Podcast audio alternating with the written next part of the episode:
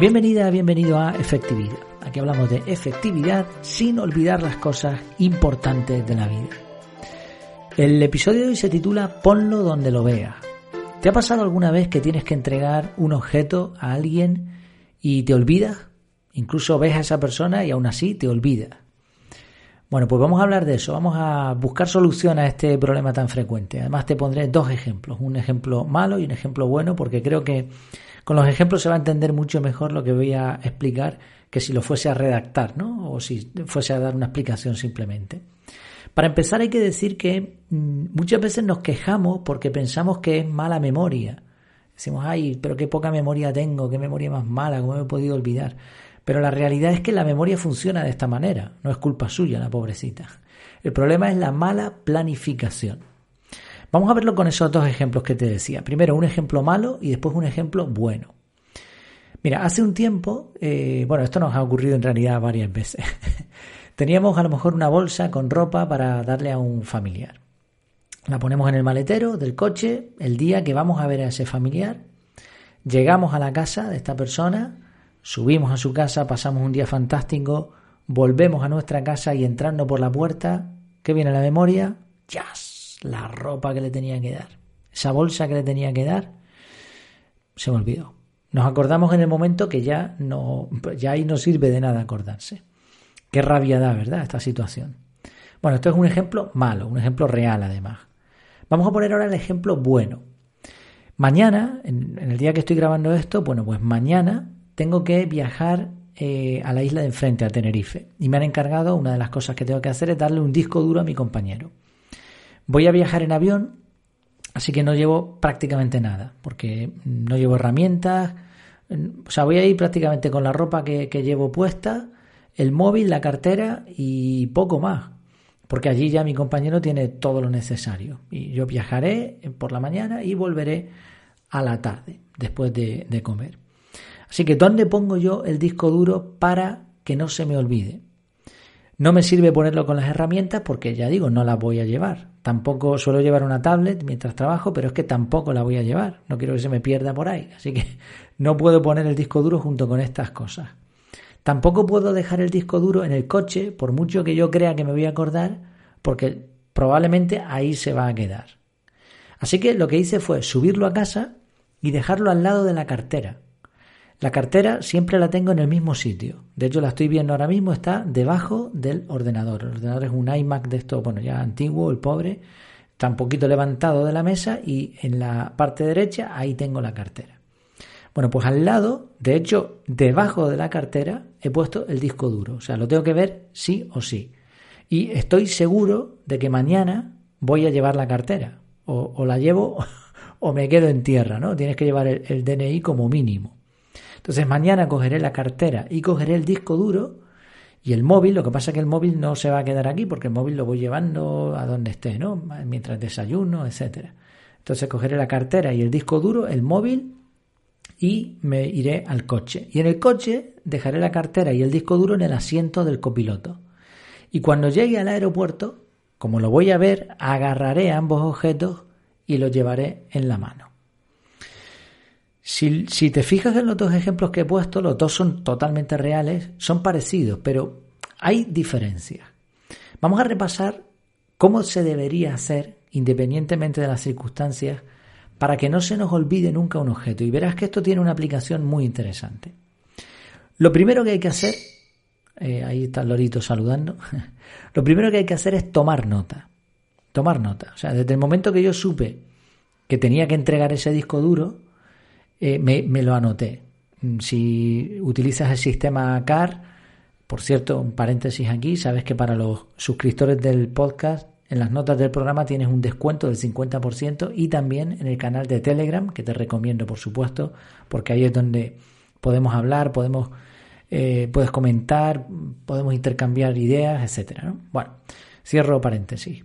Si utilizas el sistema CAR, después de tomar nota, tú ya sabes que esa nota va a pasar al sistema y en el momento en el que tú analices tus bandejas de entrada, vas a recuperar esa nota y ahí vas a planificar.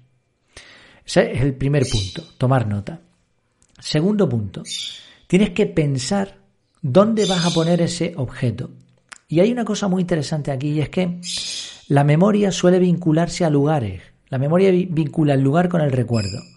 Por eso, si tú recuerdas que tienes que comprar pasta de dientes, lo recuerdas cuando estás en el baño, fijas ese, ese, ese recuerdo ahí, por mucho que, que, vayas a hacer la compra, no te vas a acordar en el supermercado. Y cuando vuelvas a tu casa y vuelvas a entrar en el baño, vas a decir, ya, la pasta de dientes.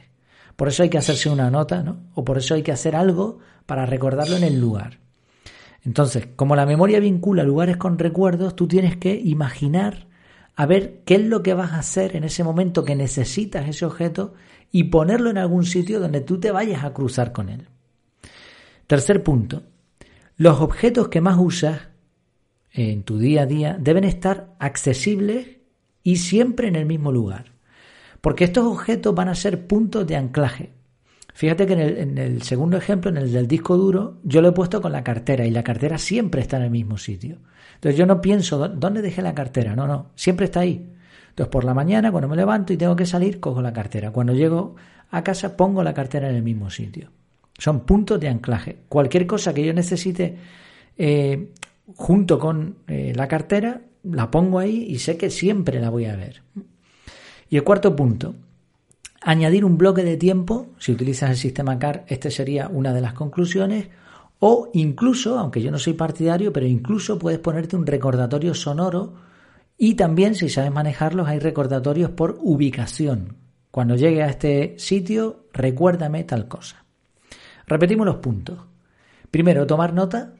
Segundo, pensar dónde vas a poner ese objeto, planificar. Tercero, en tu, en tu día a día debes tener un sitio para cada cosa, sobre todo los objetos más accesibles, porque van a ser los puntos de anclaje. Y cuarto, añadir un bloque de tiempo o hasta un recordatorio si se necesita. Repetimos los puntos, ¿no? Uno, tomar nota, pensar dónde vas a poner ese objeto, objetos accesibles, bloque de tiempo, recordatorio. El primer punto, tomar nota, no es necesario si lo vas a hacer en el momento. Si yo ayer cuando me dijeron lo del disco duro lo pongo ya en el sitio, pues ya no hace falta que tome nota, evidentemente. Y el cuarto punto, añadir bloque de tiempo o recordatorio sonoro o de ubicación, es opcional, no es necesario. Si tú has hecho eh, correctamente los anteriores pasos, pues esto no, no debería ser necesario. Yo, por ejemplo, para mañana no me voy a poner un bloque de tiempo ni tampoco un recordatorio sonoro. ¿Cuál fue el error en el primer caso, en el caso de la bolsa que teníamos que dar a ese familiar? Faltó pensar un poco más. El maletero del coche no era suficiente. Entonces, ¿por qué? Porque cuando llegamos a la casa de esta persona no teníamos que abrir el maletero. Ahí está el error. Entonces, quizás si lo hubiésemos puesto en los pies del, copiloto, pues al salir del coche ya lo agarrábamos. O incluso atarlo al bolso. Y a lo mejor podíamos haber puesto una alarma en algún momento mientras estábamos en casa de esa persona. Si te fijas, la clave es la visualización, imaginar los pasos que vas a dar y anclar ese objeto a algo conocido.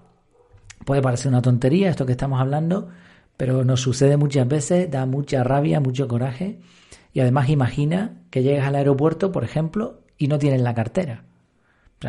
tiene su importancia dependiendo de las circunstancias. En organización personal se, se da mucha importancia, valga la redundancia, a lo virtual, pero los objetos también forman parte de la planificación. Por eso yo insisto mucho en que si utilizas un método de organización, este método debe ser integral. El método CAR es un método integral, pero realmente hay pocas metodologías que tengan en cuenta los objetos, que tengan en cuenta cualquier cosa que te llegue a tu vida y que después lo procesen de tal manera que se ejecute lo que se tenga que ejecutar. En conclusión, sea que uses un método o no, procura poner los objetos a entregar donde los veas. Espero que te haya sido útil. Sabes que puedes comentar este audio en el canal de Telegram, si lo estás escuchando ya allí directamente, porque allí los pongo, pues, pues mejor, más fácil. Y si tienes alguna idea más sobre este tema o si te apetece incluso contar alguna anécdota, pues adelante, será bienvenido.